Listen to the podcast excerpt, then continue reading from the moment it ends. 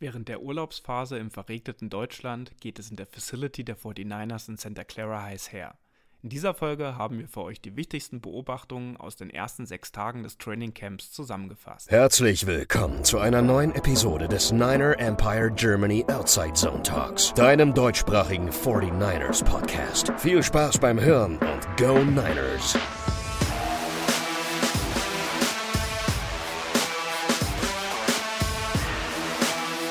Ja, knapp eine Woche Training Camp der 49ers sind zu Ende. Zeit, ein erstes Resümee oder zumindest ein paar Eindrücke, die wir äh, für euch äh, gewinnen konnten, die wir zusammengetragen haben. Und deswegen freut es mich, dass wir heute so eine kleine Wasserstandsmeldung geben können. Und das mache ich zusammen zum einen mit dem Lukas. Servus. Und mit dem Jan. Einen wunderschönen guten Abend. Dann lasst uns doch vielleicht äh, als allererstes auch noch mal drüber sprechen, bevor wir auf das Training Camp kommen. Ähm, eine Frage, die uns sehr oft über die Social Media Kanäle erreicht: ähm, Was ist denn mit Nick Bosa los? Wie sieht seine Contract äh, Situation aus? Ähm, er war ja jetzt die ersten Tage beim Training Camp noch nicht dabei. Das ist ja auch kein unbekannter Move vom Bosa selbst, von den Bosas äh, im Generellen und auch von seinem Berater, dass äh, sie fernbleiben, ähm, wenn es bei äh, zu Vertragsverhandlungen kommt. Also das ist der erste Anhaltspunkt, dass es jetzt erstmal nichts Schlimmes ist. Und ähm, wir nehmen ja gerade an einem Mittwochabend hier auf. Ähm, da hat äh, Adam Schefter gerade in der Pat McAfee Show erzählt, dass die 49ers, äh, dass er auch vor allen Dingen davon ausgeht, dass die 49ers ihm einen Deal anbieten werden, der ihm zum highest paid defensive player in der NFL machen wird. Und deswegen wäre meine Eingangsfrage, die wir sehr oft erhalten, einfach an euch beide. Und da würde ich vielleicht Jan als erstes bitten. Ähm, wie siehst du das? Hast du schon Hummeln im Hintern? Hast du schon Bauchschmerzen oder machst du dir Sorgen bezüglich der Vertragssituation von Nick Bosa oder wie siehst du das? Ja, Sorgen direkt mache ich mir nicht. Man verfolgt das natürlich tagtäglich und man wartet jetzt quasi nur auf die Meldung, ja, er hat seinen Mega-Deal bekommen und ähm, aktuell muss ja Nick Bosa ja mit Strafe rechnen, die für jeden Tag, den er im Camp verpasst. Ähm, da habe ich aber auch unterschiedliche Zahlen gelesen. Einmal pro Tag von 50.000, aber eben habe ich, glaube auf Niner Nose war das von 40.000. Aber es besteht auch die Option, dass die 49ers auf diese Strafe auch einfach verzichten.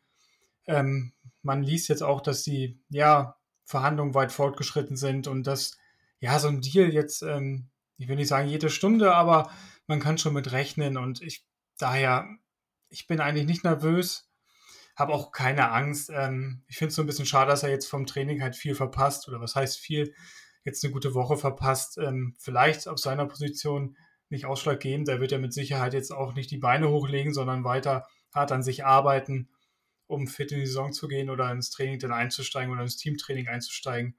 Aber im Endeffekt ähm, kann ich mir sagen, ähm, oder sage ich mir, dass ich da noch recht entspannt bin, aber ähm, mir schon wünsche, dass zeitnah da die Vertragsverlängerung auch reinflattert. Mich persönlich hat es sehr überrascht, dass es wirklich so lange gedauert hat. Vor allem, wir haben es in den letzten Jahren gesehen. Bis zum Camp oder in der ersten Campwoche hatten wir eigentlich immer unsere großen Verträge. Im letzten Jahr Debo Samuel, davor Fred Warner, Kittle und so weiter in den Jahren davor. Und bei Bosa ist es anders und John Lynch war jetzt auch nicht so confident, dass das so schnell gehen kann. Und jetzt habe ich gerade nochmal nachgegoogelt. Joey Bosa hat seinen Vertrag am 29.08. der damaligen Saison unterschrieben, also Ende August. Und das können wir jetzt leider wahrscheinlich auch mit Nick Bosa erwarten. Ich hoffe es natürlich nicht. Natürlich, er verletzt sich vermutlich eher im Training mit dem Team, wenn andere Spieler Einfluss nehmen können. Aber ich finde trotzdem, dass ein Spieler auf der Position braucht diese Raps einfach nur ein bisschen, um auch in Game Shape zu bekommen. Es ist, äh, kommen. Es ist immer was anderes, Spiele zu spielen, Training mit der Mannschaft als im Gym in Miami oder wo auch immer er sich fit hält. Und deswegen hoffe ich, dass er bald mal wieder da ist und dass wir wirklich bald eine Entscheidung haben, weil im Endeffekt sitzt Bosa am längeren Ast und wir müssen ihm das Geld zahlen. Bosa braucht die 49ers nicht, aber die 49ers brauchen Bosa, um den Super Bowl zu gewinnen oder zumindest ein Contender zu sein. Und deswegen hoffe ich, dass John Lynch bald das Geld auf den Tisch packt und Bosa signed. Ja, also ich muss ganz ehrlich sagen, ich mache mir da immer noch keine Sorgen, weil ich habe jetzt auch äh, von keinerlei Quelle oder irgendwo gelesen, dass es da an irgendeiner Stelle hakt, dass es da natürlich irgendwie äh, Verhandlungen gibt und äh, nochmal der eine oder andere, Euro mehr ähm, da gefordert wird seitens der Beratung von Nick Bosa. Das ist ja irgendwie auch klar. Ich persönlich könnte noch gut damit leben, wenn wir jetzt so, naja, eine, aller, allerhöchstens zwei Wochen ohne ihn ähm, im Training Camp äh, am Start wären, aber dann in zwei Wochen, wenn auch das erste Preseason-Game auf dem Schedule steht, äh, da hätte ich ihn dann schon wirklich sehr, sehr gern dabei. Und die Frage ist, ob es äh, Joey Bosa und die Chargers, ob das äh, so ein äh, Vergleich äh, ist ein, ein, korrekter, weil ähm, die Franchises ja doch ein bisschen unterschiedlich ticken. Ähm, und ich habe da einfach die Hoffnung, dass es da ein bisschen frühzeitiger etwas kommt. Ähm, es gab äh, natürlich irgendwie auf Twitter hier und da mal, ja, der wird irgendwie Zehnte oder Elfte. Ähm, ähm, August äh, dann seinen Vertrag unterschreiben. Die Zahlen gingen jetzt so zwischen 165 und 170 Millionen Dollar, sehr wahrscheinlich dann für fünf Jahre ähm, hinaus. Und da bleibt uns jetzt einfach nichts anderes, als abzuwarten, was äh, bei der Vertragssituation äh, da einfach passiert. Habt ihr sonst noch was zu dem Thema? Ähm, weil Lukas, du hast gerade noch mal im Chat hier äh, erwähnt, dass der Berater natürlich der gleiche ist und dass der es ja auch oft an denen liegt und nicht unbedingt unbedingt an der Franchise. Ich äh, würde aber jetzt an der Stelle mal vielleicht sagen, dass John Lynch da äh, vielleicht äh, ein besseres Händchen hat bei diesen Verhandlungen. Hoffen wir es. Also ich bin, also ich hoffe sehr, dass er wirklich bald ins Training einsteigt. Es ist jetzt auch nicht so, dass es nicht eine neue Defense ist, die es gibt. Mit Steve Wilkes wirst du jetzt mehr blitzen. Du wirst vielleicht auch mal als Defensive End in Coverage droppen, auch wenn das bei Bosa wahrscheinlich nur bei vereinzelten Plays sein wird. Aber du wirst blitzen, du wirst ähm, wenn du einen Blitz und einen Running Back zu deiner Seite bekommst, musst du einen Running Back Peel spielen als Defensive End. Da wird Bosa nicht ausgenommen sein und eben, das sind ein paar andere Dinge, die du lernen musst. Es ist einfach was anderes und deswegen würde ich mir wünschen, dass er einfach da ist. Einfach diese Raps bekommt, weil wenn Bosa dann wirklich in der Saison Probleme bekommt, ja, dann bin ich schon echt sauer. Das können wir doch, äh, denke ich, so stehen lassen. Wir warten alle drauf, dass wir morgens aufwachen und in der Nacht äh, die große News verkündet wurde und ja entweder über unsere Kanäle oder andere Kanäle genau diese News, über die wir jetzt seit ein paar Tagen schon warten, dann endlich vollzogen wird. Also, Nick Bosa Contract ist noch nicht abgeschlossen. Er wird höchstwahrscheinlich der äh, highest paid Defensive Player in der NFL Stand äh, August 2023 werden. Und äh, wir schauen mal am Ende, was die Zahlen dann sagen. Die 49ers waren äh, nicht untätig, hatte jetzt auch nichts mit Nick Bosa zu tun. Sie haben einen anderen äh, Defensive End noch gesigned mit Taco Charlton am Taco Tuesday quasi. Er ist ein ehemaliger First-Round-Pick der Cowboys gewesen im Jahr 2017 konnte sich in der NFL nicht wirklich durchsetzen bisher. Ist jetzt äh, geht auch in sein siebtes Jahr, ist ja das gleiche Jahr wie George Kittle auch. Und ähm, vielleicht ist der ja aber etwas für äh, unseren neuen Defensive Coordinator äh, mit Wilkes. Äh, der hat ja so ein na, der hat immer mal in seiner Vergangenheit den einen oder anderen Spieler, der ähm, ein bisschen gefloppt ist, der in der ersten oder zweiten Runde gepickt wurde, ähm, dann doch noch äh, irgendwie ein bisschen aufgepäppelt oder zu einem kleineren Juwel gemacht. Und ähm, wie seht ihr das? Wird äh, Teco Charlton eine Chance haben oder ähm, müssen, ist das eher ein Signing jetzt, äh, was das Roster einfach nicht packen wird?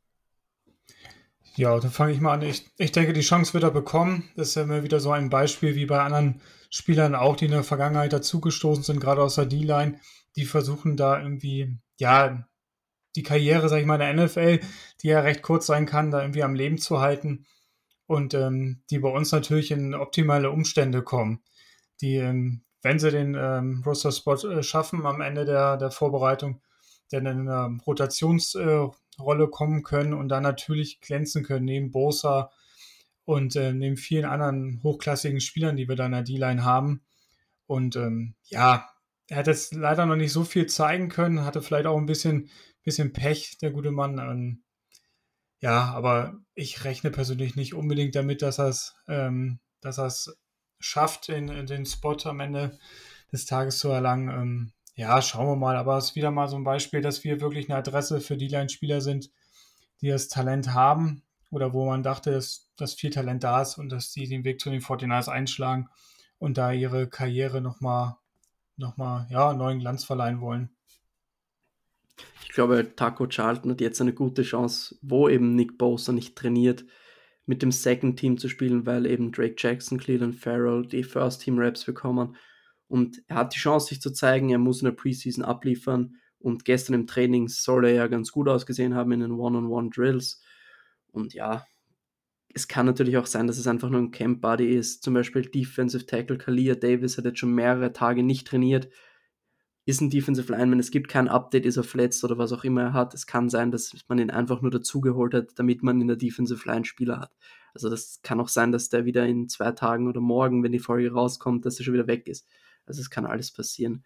Deswegen, ich bin da sehr, sehr vorsichtig äh, mit Overhypen und so weiter. Ich glaube, wir haben mit Bosa, Jackson, Farrell, Robert Beal, den wir gedraftet haben, schon mal vier Defensive Linemen, die gesetzt sind. Defensive Ends natürlich. Und dann wird es schon schwer. Dann gibt es, glaube ich, nur noch einen Spot und da wird es schwer für ihn. Definitiv. Ähm, eine weitere News, äh, die äh, jetzt die Woche verkündet wurde, ist, dass ein alter Bekannter zurück äh, zu den San Francisco 49ers kommt. Frank Gore, 2005 als Third-Round-Pick gedraftet von den 49ers, ist zurück. Er arbeitet jetzt im Front Office der 49ers und ist dort offiziell im Teams Personal Department. Äh, was er da genau macht, ähm, das konnten wir jetzt noch nicht herausfinden. Ähm, das, da wurde es jetzt auch noch ein bisschen, äh, naja, nicht Schweigen äh, gehüllt, aber ich glaube, seine Position wird er finden. Er wird im Büro von äh, John Lynch auch mitarbeiten. Da gab es ja auch schon äh, Anfang des Jahres Gespräche zwischen den beiden und ich finde es gut, äh, dass auch ehemalige Spieler, die sich verdient gemacht haben, die vor allen Dingen auch in die Franchise passen. Und äh, er ist ja nun mal auch der All-Time-Rushing-Leader bei uns, dass so eine Person dann auch bei uns ähm, einen Platz finden und dann auch weiterentwickelt werden. Ähm, dann äh, ist in den letzten Tagen auch mal wieder die NFL Top 100 der Player rausgekommen. Das würden wir jetzt in der Form jetzt hier nicht äh, wie die letzten Jahre nochmal mit euch zusammen durchgehen.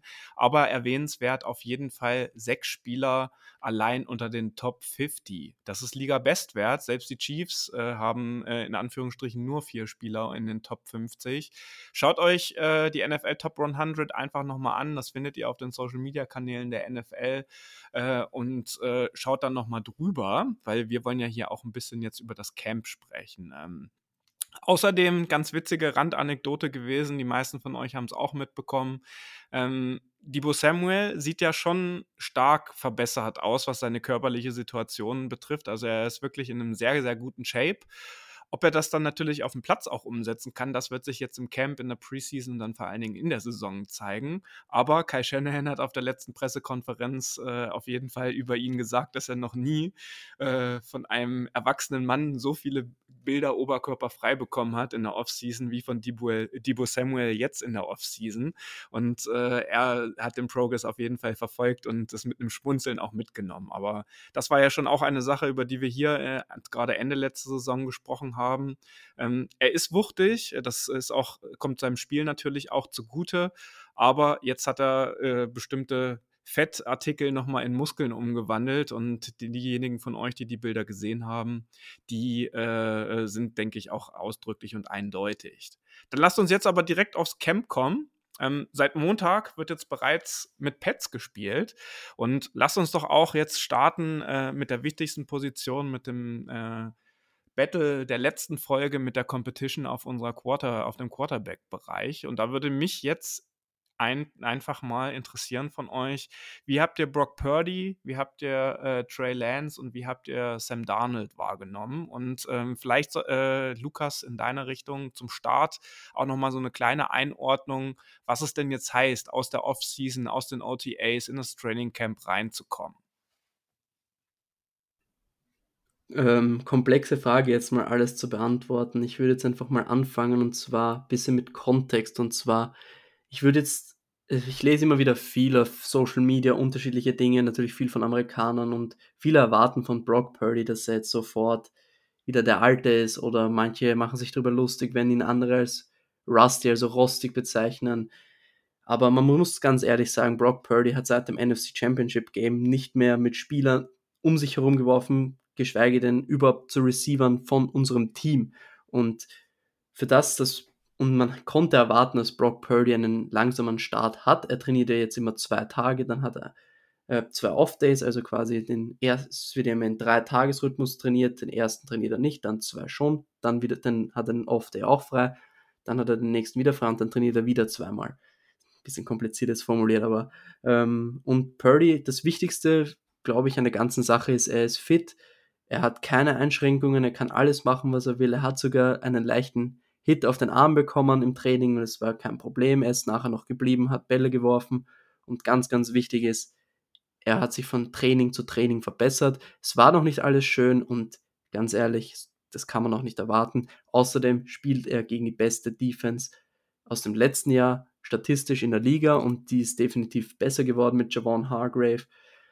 Und ja, also es ist viel Kontext nötig. Viele Leute, ich sage jetzt zum Beispiel einen Namen, Grant Cohn, haten immer mal wieder auf Brock Purdy, nur weil, sie, weil er noch nicht der alte ist, weil Trey Lance, Sam Darnold vielleicht besser ausgesehen haben. Zu Trey Lance kurz, er hat die ersten zwei Tage eher nicht so gut ausgesehen, seitdem sehr, sehr gute Tage, also die letzten drei Tage waren sehr, sehr stark und Sam Darnold war bis auf den gestrigen Tag eigentlich grundsolide und fast einer, eigentlich der beste Quarterback auf dem Feld. Und ja, also ich glaube mal, wir sind in einem wirklich guten wir haben eine wirklich gute Situation. Wir haben drei Spieler, die wirklich performen und die werden besser. Man, hat, man sieht eine Leistungssteigerung bei Trey Lance, man sieht, Brock Purdy kommt immer mehr in diesen Flow. Und Sam Darnold hat wirklich gut abgeliefert. Die ersten Camp-Tage, jetzt mal einen schlechten Tag gehabt, kann natürlich passieren. Und dann Brandon Allen ist dann der vierte Quarterback, ist eine andere Geschichte, dass der so viele Raps bekommt, ist ein bisschen unverständlich, haben wir glaube ich auf der Homepage auch ein bisschen Lars und ich, die, wir schreiben ja ständig Berichte, also jeden Tag, was so im letzten Tag passiert ist und wir haben uns da ein bisschen drüber beschwert und ich verstehe es immer noch nicht. Und ja, das war es mal von meiner Seite und ich würde mal den Ball zu Jan rüberspielen. Ja, auf jeden Fall.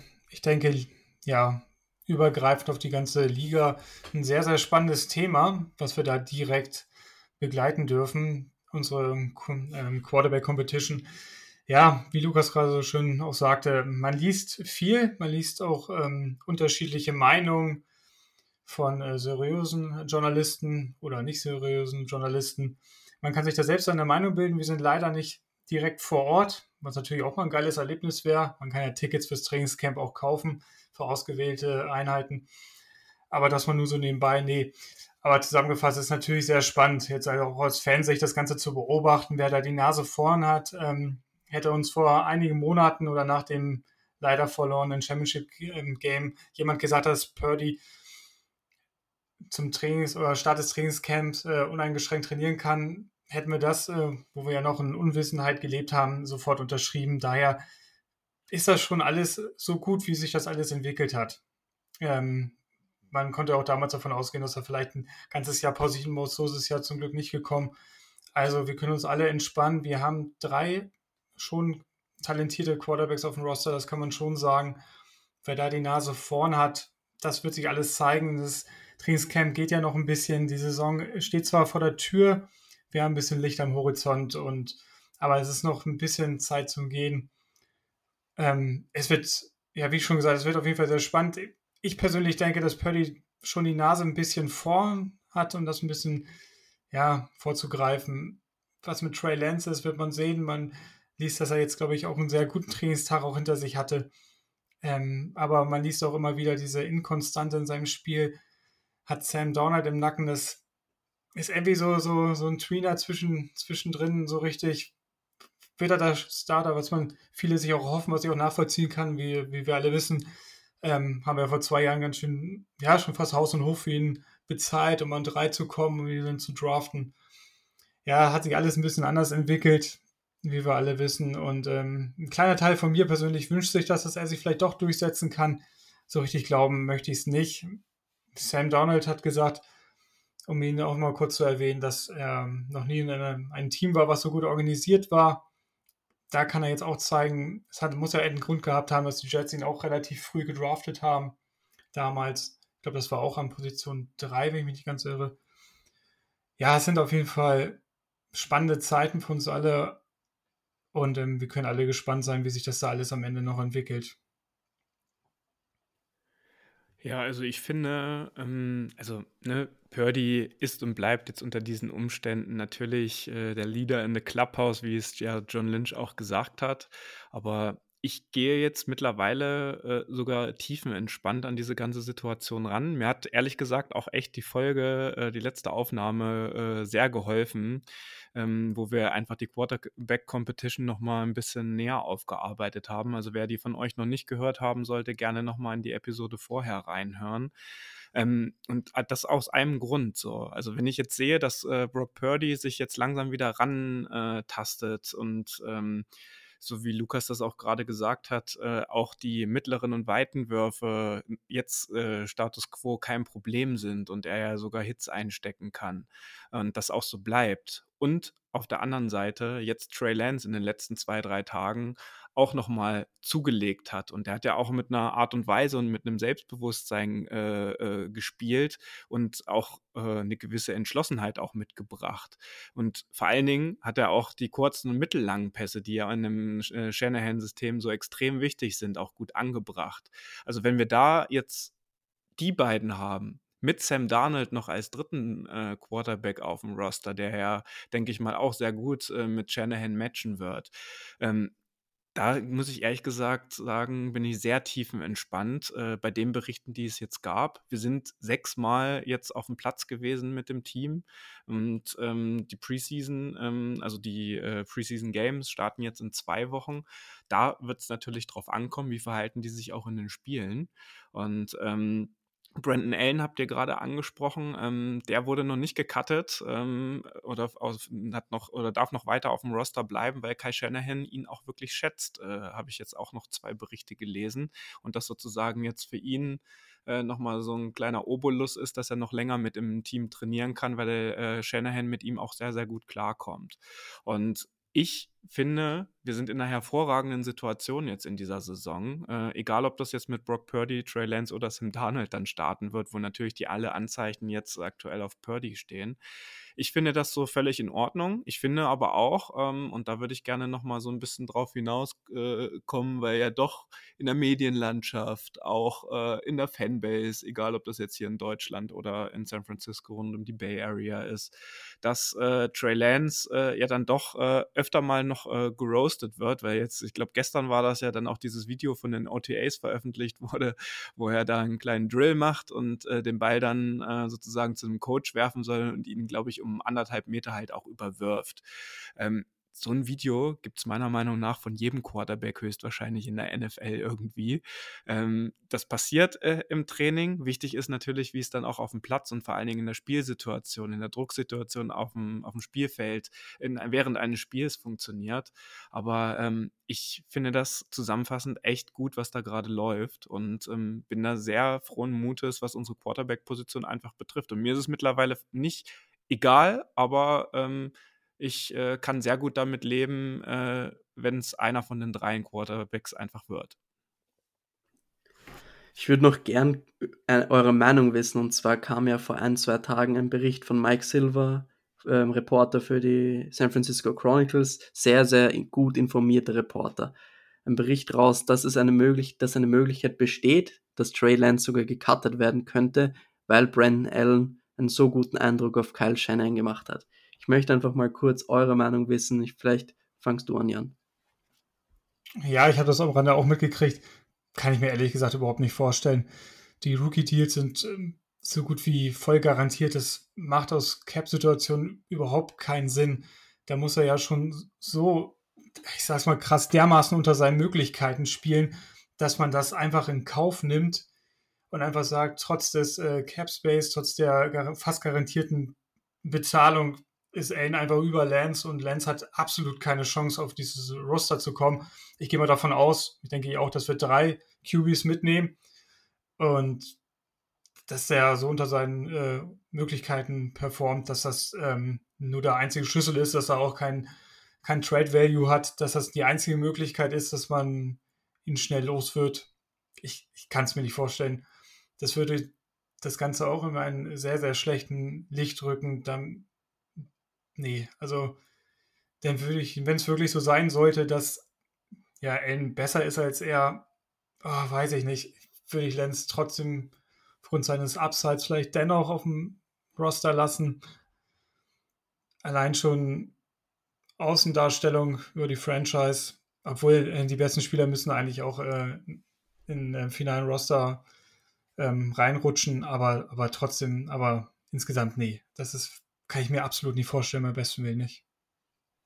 Ja, also wenn es so wäre, wäre es krass, auf jeden Fall. Also, ne, da müssten einige Dinge in Frage gestellt werden, nicht nur bei Trey Lance, sondern auch bei anderen Entscheidungen, würde ich jetzt mal sagen. Aber Jan, du hast es gerade so schön angesprochen, wenn man sich auf Spotrack einfach mal die Vertragsstruktur von Trey Lance anguckt.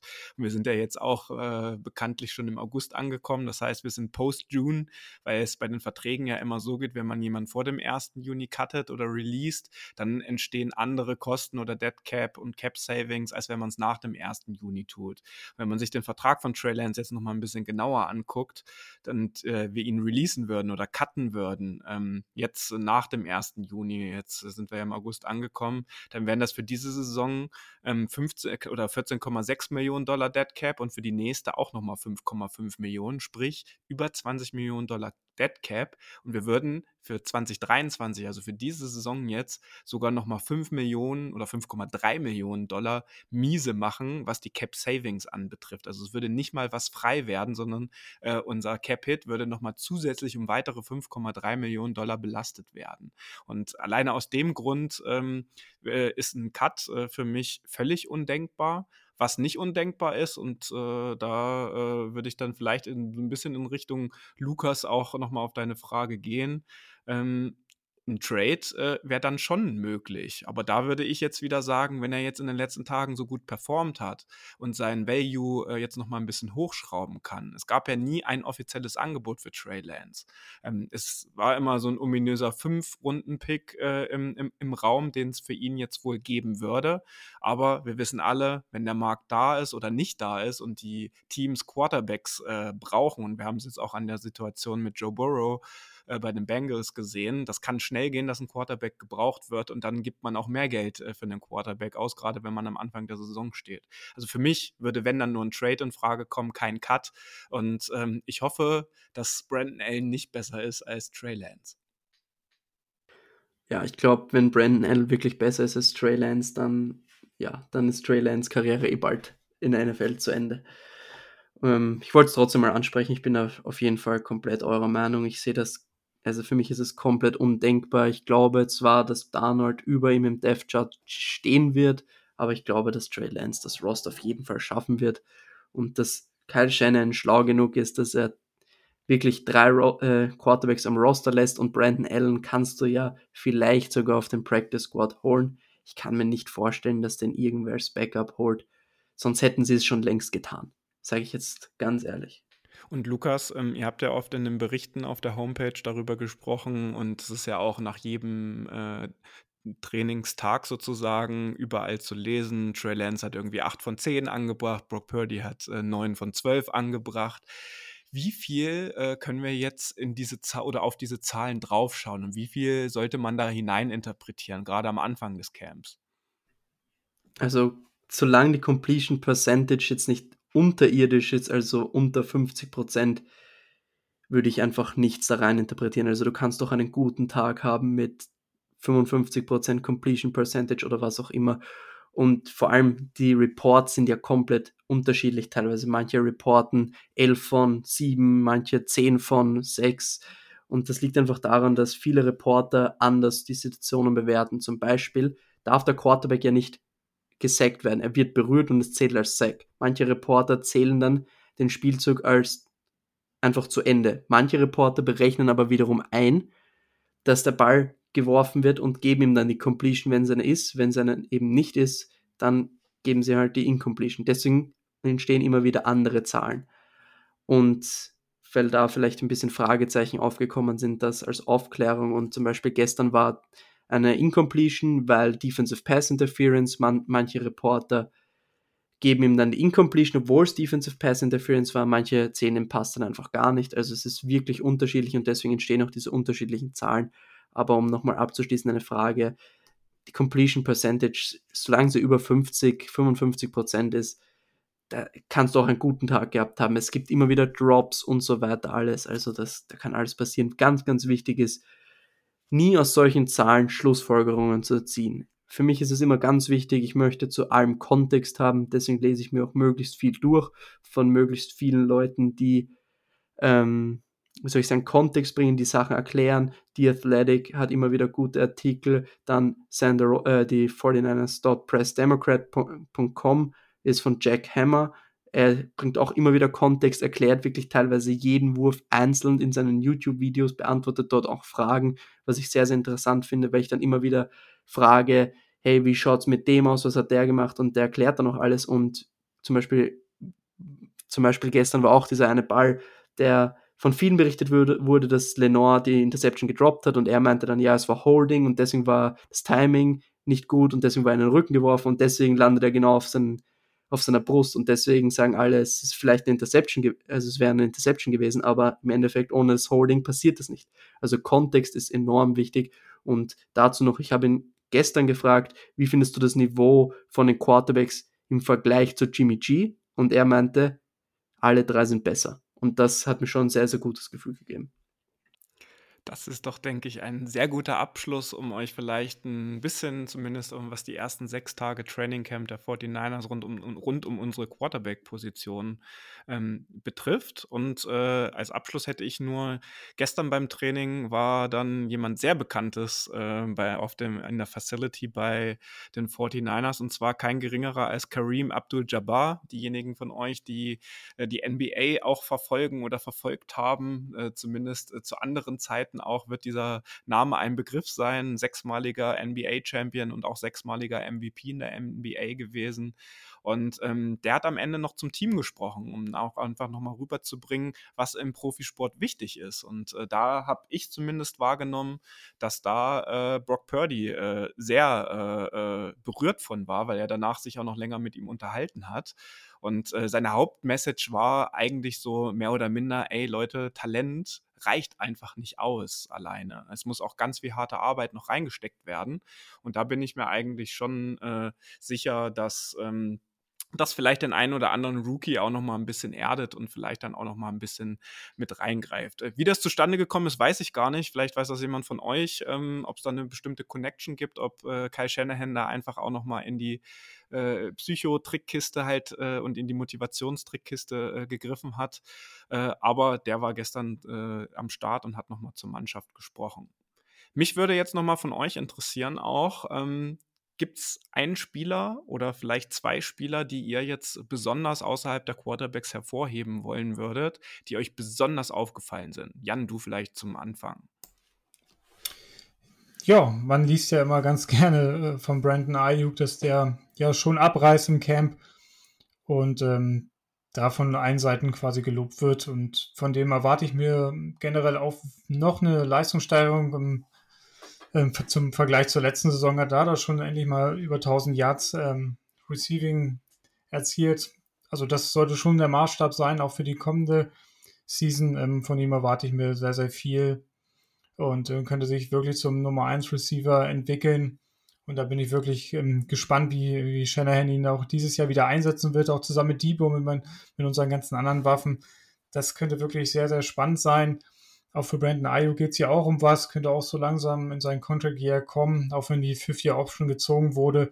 Aber man weiß ja, wie das Business NFL so läuft und dann könnte es auch gut möglich sein, dass wir nächstes Jahr hier auch wieder mit dem Holt aussitzen, ohne das jetzt großartig zu beschreien. Ja, aber zusammengefasst, äh, Brandon Ayuk ist für mich schon, ja, auch wenn man nicht live dabei ist, was man so liest, äh, sticht schon, ähm, ja, schon klar heraus man sieht ja auch immer wieder diese kleinen Practice-Cut-Ups von den 49ers selbst auf Social Media und da sieht man ja gefühlt die ganze Zeit Catch Brandon Ayuk, Catch wieder da, Nummer 11 und so weiter. Also er ist sehr, sehr involviert und ich freue mich einfach für ihn und ich hoffe einfach, dass wir ihn langfristig halten und ich fände es gut, wenn wir mal in Vertragsverhandlungen mit ihm treten, weil ich glaube nur, dass er immer teurer wird, umso mehr er spielt. Und ich will Lustigerweise fand ich aber auch in den, weil du sie gerade angesprochen hast, man hat auch ziemlich viele Videos gesehen, wie CMC äh, gecatcht hat und nicht als äh, Running Back eingesetzt wurde, zumindest äh, auch äh, mit seinen Catching Skills wieder. Das wird ja mit sehr großer Wahrscheinlichkeit auch wieder ein großes äh, Steckenpferd in der Saison sein. Aber das fand ich auch äh, erwähnenswert, dass man dann doch, ich glaube, bei drei, vier Videos war auch jeweils CMC mit einem Catch zu sehen. Auf jeden Fall. Also McCaffrey wollte ich jetzt gar nicht mal erwähnen, weil der ist für mich so Standard, dass der einfach gut ist und dominiert. Deswegen war der für mich nicht mal erwähnenswert. Ich würde vielleicht einen anderen Running Back erwähnen, den viele schon als Bust abgestempelt hatten, und das ist Ty Davis Price, von dem man viel Gutes hört, explosiv und einfach weiß jetzt, er ist jetzt einfach decisive, er sieht das Loch in der Line, er cuttet upfield und einfach wenig Wasted Movement, würde ich jetzt sagen auf Englisch. Also er denkt weniger nach, er hittet das Hole und weiß, was er machen muss. Und auch im Passing Game war er eine, im letzten Jahr, hat man viel gehört von Drops und dieses, dieses Jahr viel involviert gewesen. Und ich bin sehr gespannt für ihn. Wir haben einen sehr, sehr guten Running Back Room. Ich glaube nicht, dass er viel zum Einsatz kommen wird, beziehungsweise ich hoffe es, weil dann gibt es wenig Verletzungen.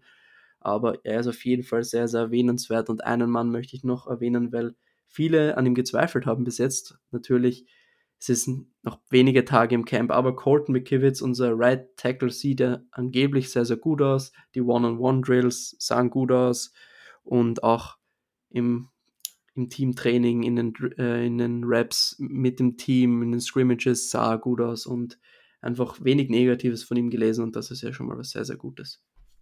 Wie würdest du aber, weil du dich jetzt auch näher damit befasst hast in den letzten Tagen, äh, wo du gerade McKivitz angesprochen hast, den Rest der O-Line einschätzen? Weil da war zumindest mein Gefühl bei dem, was ich gelesen habe, dass es da noch ein bisschen hakt. Also man hat wenig gelesen über einzelne Personen, man hat nur immer wieder gelesen, ja, die O-Line hat Probleme gegen die D-Line. Und ich glaube, fast jede O-Line, wenn nicht jede O-Line in dieser Liga, hat Probleme, wenn sie auf John Hargrave, Eric Armstead treffen, zumindest in der Interior. Aber was ich so gehört habe, Spencer Burford sieht ja ganz gut aus anscheinend, Jake Brendel auch gut gewesen in den One-on-One-Drills. Hat zum Beispiel gegen Kinlaw, der alle anderen dominiert hat, gewonnen. Also Brendel, Burford wurde von ihm geschlagen einmal, aber auch er hat Kinlaw einmal geschlagen. Also es ist sehr, sehr wenig. Es ist eine Sample Size von sechs Tagen, ganz ehrlich. Und es ist immer noch zwei Tage Padded Practices und die davor würde ich gar nicht zählen, weil es ist nicht richtig Football, meiner Meinung nach. Und da hat die D-Line noch Vorteile gegenüber der O-Line und deswegen würde ich da jetzt noch nicht viel rein interpretieren. Von den beiden habe ich jetzt gesagt, habe ich Gutes gehört, von Aaron Banks habe ich bis jetzt eigentlich quasi gar nichts gehört. Also weder gut noch schlecht, nur einmal glaube ich, dass Javon Hargrave ihn geschlagen hat für einen Sack und das kann schon mal passieren, eins gegen eins. Habt ihr sonst noch jemanden, wenn wir jetzt äh, bei unserer Offense bleiben, ähm, was berichtenswerte Beobachtungen waren? Ähm, zumindest ein Name, der mir immer mal wieder übers Papier gelaufen ist, ist Danny Gray der dann auch noch die ein oder andere Sonderschicht auch geschoben hat. Äh, unser Wide Receiver, der äh, jetzt äh, in der kommenden Saison vielleicht dann doch auch die ein oder andere Rolle spielen wird.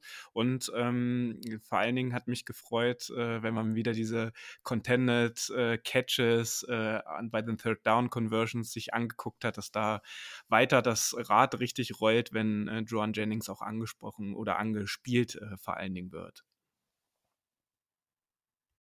Jan, möchtest du das oder ich? Nee, mach du gerne. Ja, sonst in der Offense, es gibt natürlich viele Leute, die erwähnenswert sind. Ist so richtig rausgestochen von den anderen, würde ich jetzt eigentlich niemanden erwähnen. Vielleicht jemanden, den man auf der Rechnung haben sollte in der Preseason, ist Chris Conley, Wide Receiver, größerer Receiver, etwas schneller. Hat man immer wieder gehört, dass er Catches hatte. Könnte so ein Kandidat sein, der den Roster nicht schafft, aber am Practice Squad ist und wenn sich wer verletzt. Genauso Receiver Tay Martin vor zwei Jahren, glaube ich, oder letztes Jahr undrafted Free Agent gewesen, auch immer mal wieder gute Plays dabei gehabt. Aber jetzt nichts, wo ich sage, wow, der wird jetzt direkt, der von mit dem habe ich nicht gerechnet, der wird so, sofort safe einen Impact haben im ersten Jahr. Eher was für die Tiefe und von den Rookie Titans hört man ja, dass ähm, Jordan Willis ein bisschen besser aussieht als Cameron Latu, der ein bisschen mit Drops zu kämpfen hat, aber dafür mit Route Running nicht so schlecht aussieht. Also er ist open, fängt die Bälle noch nicht. Und da gilt es einfach abzuwarten. Das ist eine coole Competition, auf die man ein Auge blicken kann. Die Titans, Kittle, Latu, Willis, Warner und Dwelly kämpfen ja hier um drei oder vier Roster-Spots. Also wird spannend werden in der Preseason und vor allem nächstes nächste Woche in den Joint Practices gegen die Raiders und Jimmy G. Ach stimmt, da gibt es ja sofort das alte Aufeinandertreffen. Ja, äh, das habe ich auch schon. Das hätte ich jetzt gar nicht heute äh, auf dem Schirm gehabt, äh, weil ich jetzt auch äh, knapp anderthalb Wochen im Urlaub war. Stimmt, es gibt direkt ein Wiedersehen mit Jimmy Garoppolo nächste Woche beim Joint Practice gegen die Raiders. Und ich finde, über eine Person sollten wir auf jeden Fall heute hier sprechen, weil die 49ers eine Menge Draftkapital in ihn gesteckt haben. Ihr könnt euch sicherlich vorstellen, wen ich meine, unser neuer Kicker Jake Moody der hat ja gerade jetzt äh, auch auf dem letzten äh, Tag gestern äh, ziemlich gut ausgesehen. Er hat zwar auch eins äh, verschossen, äh, was Anfang der 40er war. Er trifft regelmäßig die kurzen, die jetzt zwischen 30 und 40 Yards liegen. Er hat einen 48 und einen 53 Yards, aber auch einen 60 Yarder getroffen. Und ähm, im Gespräch mit äh, Tim Kawakami, der er auch bei dem Athletic mitschreibt, ähm, hob Kai Shanahan hervor, dass es dem Spiel der 49ers gut tun wird, äh, dass jetzt auch mit Moody ein Kicker im Team ist, der auch aus langen Distanzen zuverlässig seine Kicks versenkt. Und das hat er ja jetzt bisher im Training zumindest den Eindruck bestätigt. Und das gibt natürlich dann auch andere Chancen. Und äh, das freut mich sehr. Ähm, da wäre meine Frage an dich, Jan. Ähm, meinst du, äh, der wird das dann im Spiel auch eins zu eins so umsetzen, wenn es äh, eine andere Drucksituation ist? Oder äh, muss er das erst noch beweisen, richtig? Natürlich muss er es als Rookie auch, äh, als Rookie auch beweisen, aber mittlerweile finde ich den Pick eigentlich ziemlich geil, muss ich ehrlicherweise gestehen. Und ähm, was man so liest von ihm, ihr habt es gerade super zusammengefasst, er, er trifft viel Goals auch aus einer größeren Distanz und es wird ihm ja auch aus Michigan, wo er auf dem College war, nachgesagt, dass er halt ähm, Nerven wie Drahtseile hat und dass es überhaupt kein Problem ist, in Drucksituationen erfolgreich zu sein. Natürlich ist das in der NFL, wenn du den Stempel hast, dass du ein Third-Round-Pick warst als Rookie, natürlich ähm, gucken alle auf dich und wollen dich so ein bisschen vielleicht auch scheitern sehen und damit muss er umgehen, aber ich mache mir da absolut keine Sorgen. Ich finde, wie, wie gesagt, ich finde den Pick mittlerweile echt cool ich habe mich ein bisschen da nochmal befasst, wie es dazu kommen konnte, dass wir ja schon relativ früh einen Kicker holen und ähm, Shannon hat mal durchklingen lassen, dass auch für ihn so, er hat es nicht direkt gesagt, aber man konnte so ein bisschen rauslesen, dass er auch nicht unbedingt wollte, da so früh den, den Pick zu nehmen für Moody, aber er sich ziemlich sicher war, da hat zu dem Zeitpunkt hatten wir ja noch einen Viertelrunden-Pick, glaube ich, dass er da auf jeden Fall weg ist, weil die Patriots ja, glaube in der vierten Runde dann auch einen Kicker genommen haben oder auch relativ früh und die sich dann wahrscheinlich ähm, ja uns Moody ähm, von der Nase weggeschnappt hätten und ähm, ja, wen willst du sonst holen? Natürlich hätte so eine O-Line noch was machen können zu dem Zeitpunkt, aber wir haben nun mal ein sehr, sehr gutes Team zusammen und da kommt es jetzt nur noch auf Nuancen an und wenn das dieser Schlüssel ist, der gefehlt hat und wir hatten zu dem Zeitpunkt ja äh, mit González schon Kicker noch auf dem, auf dem Roster, aber ja, du musst so ein bisschen in die Zukunft auch gucken und ähm, wenn das dein Kicker ist, ähm, den du unbedingt haben willst und wo du der Meinung bist, das könnte so ein Spieler sein, der jetzt, ja, den du vielleicht auch mal irgendwann vergisst und wenn du dann auf ihn drauf guckst, auch guck mal, das geht jetzt in sein zehntes Jahr in der NFL oder möglicherweise auch bei uns, dann hat sich der Pick gelohnt und ähm, ja, insgesamt super, so soll es weitergehen und ich ähm, nochmal zusammengefasst bin mir sehr, sehr sicher, dass er das auch in der NFL zeigen kann. Dem ist wenig hinzuzufügen, Jan. Sein Spitzname ist nicht umsonst Money Moody, deswegen bin mir, ich freue mich auf ihn und ich hoffe, ganz, ganz wichtig wird vermutlich das erste Field Goal, wenn er das reinhaut, dann, dann geht's, aber da sollte das erste nicht verfehlen, sonst kommt er vielleicht in so einen schlechten Rhythmus bzw. Selbstvertrauen und so weiter, Druck. Den hat er auf jeden Fall, aber ich bin mir sehr, sehr sicher, er hat ja im Training regelmäßig fast eigentlich alles reingehaut, deswegen ich bin sehr zufrieden mit ihm momentan.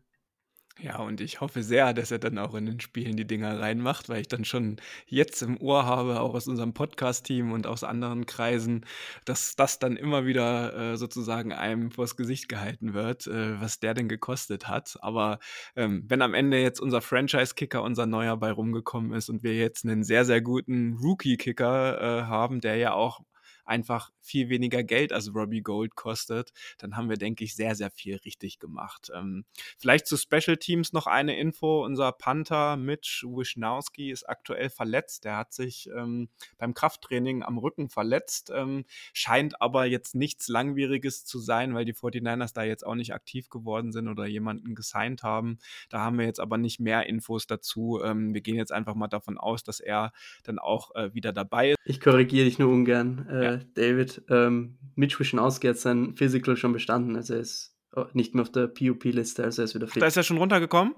Ja, ich glaube, ah, am ersten okay, Tag. Das, äh, entschuldigt bitte, ich war die letzten anderthalb Wochen im Urlaub und habe wenig Zeit am Handy und am Notebook verbracht, um einfach mal auch ein bisschen Digital Detox zu betreiben. Okay, entschuldige, dann ist das an mir vorbeigegangen. Sehr gut, dann hat sich das Thema ja auch erledigt. Dann würde ich sagen, gehen wir rüber zur Defense. Und äh, da äh, in deine Richtung auch, Lukas, ähm, wen würdest du denn hervorheben äh, aus der Defense? Wäre es dir am, am positivsten aufgefallen, wo du es vielleicht vor dem Training Camp nicht gedacht hattest? Ich glaube, alles andere als Javon Kinlaw wäre jetzt nicht die richtige Antwort. Von dem hört man gefühlt am meisten. Er dominiert die 1 gegen 1 Drills. Was man aber sagen muss, meistens gegen die Backups. Also da bin ich noch wirklich sehr, sehr passiv, also ich, bevor ich auf den Hype-Train aufsteige mit Javon Kinlaw, er hat natürlich das Potenzial, er ist das erste Mal anscheinend richtig fit. Und ja, wenn er uns wirklich hilft, das ist so ein Bonus, finde ich, weil mit dem hast du einfach nicht mehr gerechnet. Ich habe ja vor dem Camp eine kleine Roster-Prediction gemacht und reingeschrieben, dass Kinlaw es nicht schaffen wird und jetzt sieht ja alles ziemlich gut aus, also ich lasse mich gerne eines Besseren belehren und Kinlaw kann gerne weiter so abliefern, also ja, auf jeden Fall gut für uns und gut für die Tiefe, für die D-Line.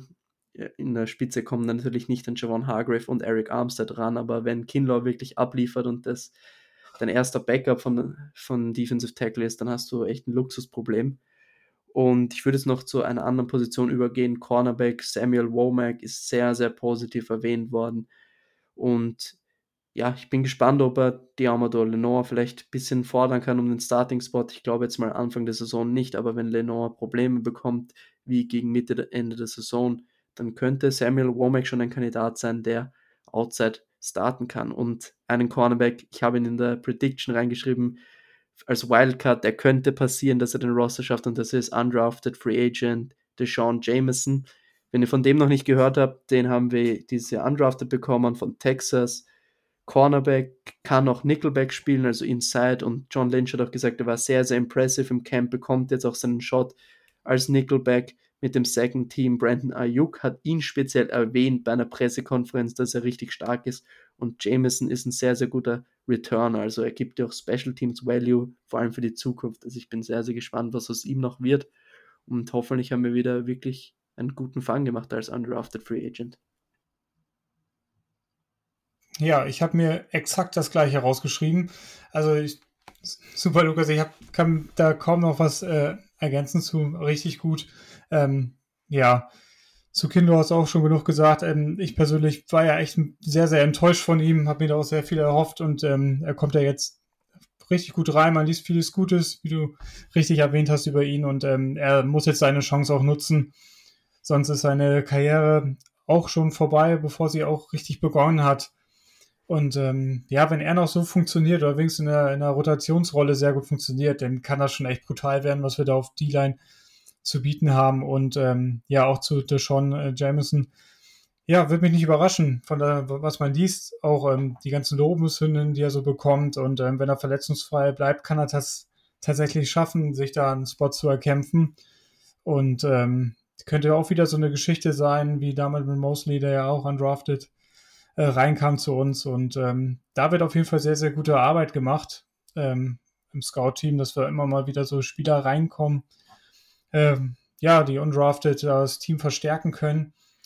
Ähm, da habe ich nochmal was rausgesucht und ähm, auf Cornerback Ambry Thomas will ich mal vielleicht eure Meinung da mal hören. Man liest ja auch, dass er mit dem First Team trainiert. Das kann natürlich auch mit Verletzungen von anderen äh, zu tun haben. Äh, Mooney Ward muss ja leider ab und zu mal aussetzen. Dann rutscht äh, Emery Thomas mal rein ins First Team im Training und ähm, ja, ist auch schwankend in seinen Leistungen, müsste seine Chance jetzt auch mittlerweile nutzen, kommt in sein drittes Jahr. Und ähm, ja, mal euer Take zu Embry Thomas. Macht euch da Sorgen, dass er vielleicht schon den Cut zu Opfer fallen könnte? Habe ich ehrlicherweise nicht verfolgt. Deswegen würde ich den Ball gerne an Lukas weitergeben. Ja, man hört ja immer wieder, dass er in Position ist, aber er schafft es nicht, das Play zu machen. Und das streckt sich irgendwie schon so durch seine Rookie seit seiner Rookie-Saison. Er ist in guter Position, macht das Play nicht. Und ja, ich, ich habe eigentlich schon mit Embry Thomas abgeschlossen, muss ich ganz ehrlich sagen. Nach dem, was wir da auf Cornerback haben mit Sam Womack, als Backup meine ich jetzt Javarius Ward, Lenore sind natürlich gesetzt, Womack, Deshaun Jameson und einen Miles Hartsfield, den Steve Wilkes von Carolina noch kennt und dadurch vielleicht so einen kleinen Vorteil hat gegenüber Embry Thomas. Und ja, ich glaube leider, dass er das Roster nicht schaffen wird. Aber ist auf jeden Fall ein Kandidat fürs Practice Squad, weil ich glaube nicht, dass er genug gezeigt hat, dass ein anderes Team ihn auf den 53-Man-Roster holt. Ja, ähm, Habt ihr denn sonst noch was, äh, was berichtenswert wäre oder wer euch jetzt noch gefehlt hat? Ich meine, das waren jetzt sechs Tage Training Camp. Äh, da gibt es Beobachtungen, die gemacht wurden. Da gibt es auch schon erste Tendenzen sicherlich. Aber das ist nicht das Ende des Training Camp und das ist, hat wahrscheinlich auch noch nicht so viel Auswirkungen auf den Roster Cut, der dann auch stattfinden wird. Ähm, eine Sache, die mir auf jeden Fall aufgefallen war, äh, dass es doch jetzt auch in der ersten Woche schon ziemlich hitzig geworden ist, nachdem äh, ähm, Elijah Mitchell sehr unsanft von unseren Linebackern zu Boden gebracht wurde und es dann sozusagen eine Rudelbildung zwischen äh, Jennings und Brandon Ayuk äh, zu, äh, oder gegen unser Linebacker-Chor sozusagen mit Fred Warner, Greenlaw. Äh, andere haben auch von äh, Flanagan Foles gesprochen, gab, äh, sodass sowohl Hufanga auf jeden Fall eher als Mediator auftreten musste und da ein bisschen schlichten musste und Shanahan aber das Training dann auch für einige Minuten unterbrochen hat. Und ähm, das zeigt natürlich, dass äh, alle äh, gerade schon on fire sind, dass das hart umkämpft ist, dass es halt nicht ist. Wir sind jetzt hier nur in den ersten drei, vier, fünf Tagen im Training Camp, sondern hier geht es verdammt nochmal um die Roster-Spots äh, bei den San Francisco 49ers. Und ähm, habt ihr noch jemanden, den ihr jetzt erwähnen wollt? Ich würde vielleicht noch kurz ein bisschen auf die Linebacker schauen, weil du Demetrius Flanagan Falls angesprochen hast. Wir haben da ja einen ziemlichen Konkurrenzkampf mit Fred Warner, Drake Greenlaw, Oren Burke sind vermutlich drei gesetzt. Zwei Spots gibt es dann noch. Da gibt es dann ein paar Leute, die da in Frage kommen würden. Eben ein Demetrius Flanagan Falls, ein D. Winters, den wir in der sechsten Runde gedraftet haben, ein Jalen Graham, den wir in der siebten Runde gedraftet haben und ein Marcelino McCrary Ball, den wir im letzten Jahr undrafted bekommen haben dem wir aber letztes Jahr sehr viel Garantien gegeben haben, als auch ein Zeichen, dass man wirklich mag, was man gesehen hat am College und das Potenzial mag und auch von und vor allem von ihm habe ich sehr sehr viel Positives gelesen, auch dass er wirklich die Chance hat, der dritte Linebacker zu werden, also dass er wirklich ein Starter werden könnte. Und ich bin da sehr, sehr gespannt. Es gibt auf jeden Fall nur zwei Plätze für vier Leute, beziehungsweise fünf. Curtis Robinson würde ich da auch noch reinnehmen. Der war nämlich letztes Jahr am 53-Man-Roster, auch wenn es wenige Leute am Schirm hatten. Kurzzeitig zumindest. Und ja, ich bin sehr, sehr gespannt. Die Winters habe ich auch viel Gutes gehört. Also momentan ist er und Marcelino McCrary Ball die Frontrunner auf diese zwei Spots hinter Oren Burks, Greenlaw und Warner. Ja, wenn ihr sonst jetzt nichts großartig mehr habt, ähm, wir haben es ja gerade schon angesprochen, ähm, das Training Camp geht natürlich weiter. Ihr könnt auch die wichtigsten Erkenntnisse und Beobachtungen, die äh, Lukas zum einen und Lars zum anderen für euch auf unserer Homepage immer wieder zusammenfassen. Wir versuchen das natürlich auch immer zeitnah dann über die Social Media Kanäle zu bewerben. Aber ein Blick auf unsere Homepage äh, äh, lohnt sich in den aktuellen Tagen auf jeden Fall sehr. Und ähm, deswegen die Frage an euch. Habt ihr noch was, über das ihr sprechen wollt? Ähm, wir sind jetzt bei knapp 55 Minuten der Aufnahme. Ich denke, es ist eine runde Sache bisher, um so einen kleinen Einblick in die erste Woche des Training Camps der 49ers zu geben. Und äh, ansonsten würde ich jetzt so langsam äh, die, äh, das Outro vorbereiten. Von meiner Seite ist alles gesagt.